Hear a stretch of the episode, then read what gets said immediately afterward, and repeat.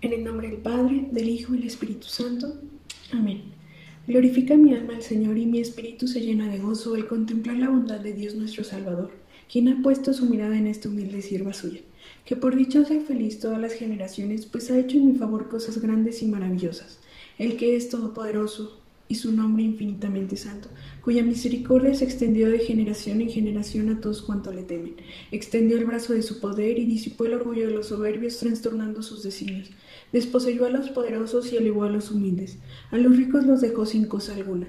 Exaltó a Israel su siervo, acordándose a él y su gran misericordia y bondad, así como lo había prometido a nuestros padres, Abraham, y a toda su descendencia, por los siglos de los siglos. Amén.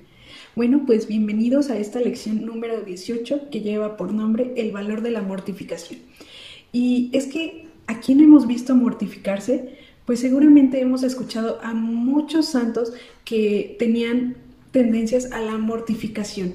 Y es que, ¿por qué sería así? Posiblemente la mortificación te lleva al camino de la santidad.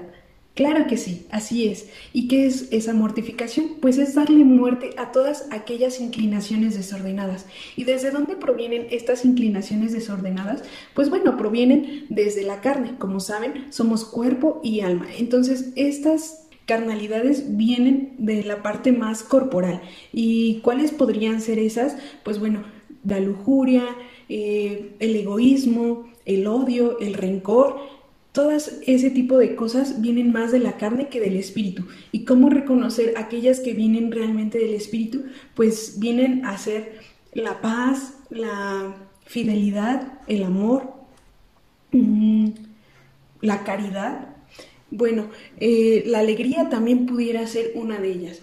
Asimismo, pues entonces entendemos que somos conformados por un binomio perfecto, que es el cuerpo y el alma y las mortificaciones nos ayudan a trabajar eh, con esa fuerza de voluntad para que no nos gane el cuerpo, ¿no? Para que no nos ganen aquellas cosas que vienen a ser a veces más del mundo que del mismo espíritu, que del mismo Dios quien nos creó.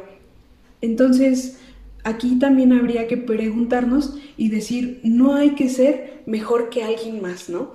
Hay que ser pues sí mejores cada día de nosotros, pero no que exista como ese sentido de competencia. Vamos a leer Gálatas 5 del 16 al 26.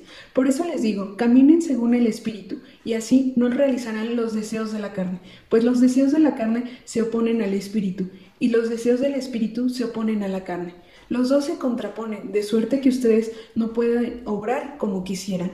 Entonces, ¿a qué se refiere estas mortificaciones? Que vamos a estar trabajando para que el cuerpo y el alma no se contrapongan, para que el cuerpo y el alma sean de verdad en este mundo ese binomio tan perfecto como fuimos creados, ¿no? Y también quizás se preguntarán, bueno, ¿y en qué nos ayudan estas mortificaciones?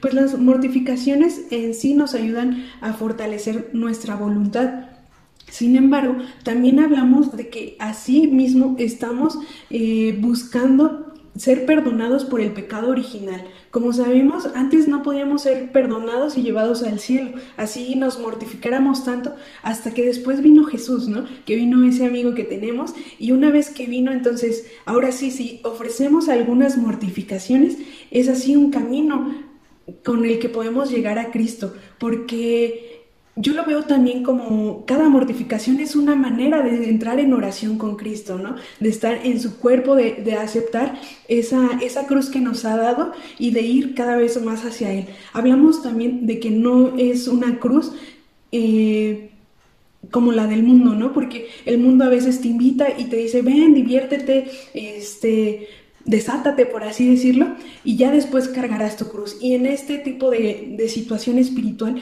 es como carga tu cruz en este momento, mortifica, pero después llegará la gloria, ¿no? Llegarás al camino de Dios. Y bueno, esto por un lado nos ayuda con el pecado original, pero también nos ayuda con los pecados eh, actuales, ¿no? Nos ayuda con, a vencer esas tentaciones. Eh, quisiera poner como la gula, ¿no? A veces ese deseo de, querer comer más porque nos gusta la comida y nos encanta y es fabulosa, ¿no? Pero entonces cuando logramos mantener y mortificarnos y decir, híjole, a veces incluso solamente me voy a esperar cinco minutos, aunque ya tenga muchísima hambre, me voy a esperar esos cinco minutos y los voy a ofrecer.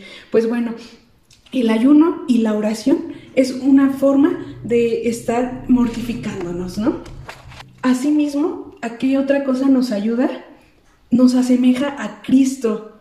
Esto es una de las cosas más bonitas. Nos, nos hace irnos perfeccionando y decir, yo quiero ser como Cristo, yo, yo quiero tener control de mí, de mi cuerpo, de mi persona. Y esto podríamos haberlo visto quizás en el desierto, ¿no? Con Jesús, que supo vencer todas aquellas tentaciones por esa fuerza de voluntad que tenía su alma y su cuerpo. Y bueno, pues eso ha sido todo. El reto va a ser ayunar y la cancioncita se las estaremos compartiendo aquí abajo. No olviden hacer oración por el próximo Secretariado Nacional. Hasta luego.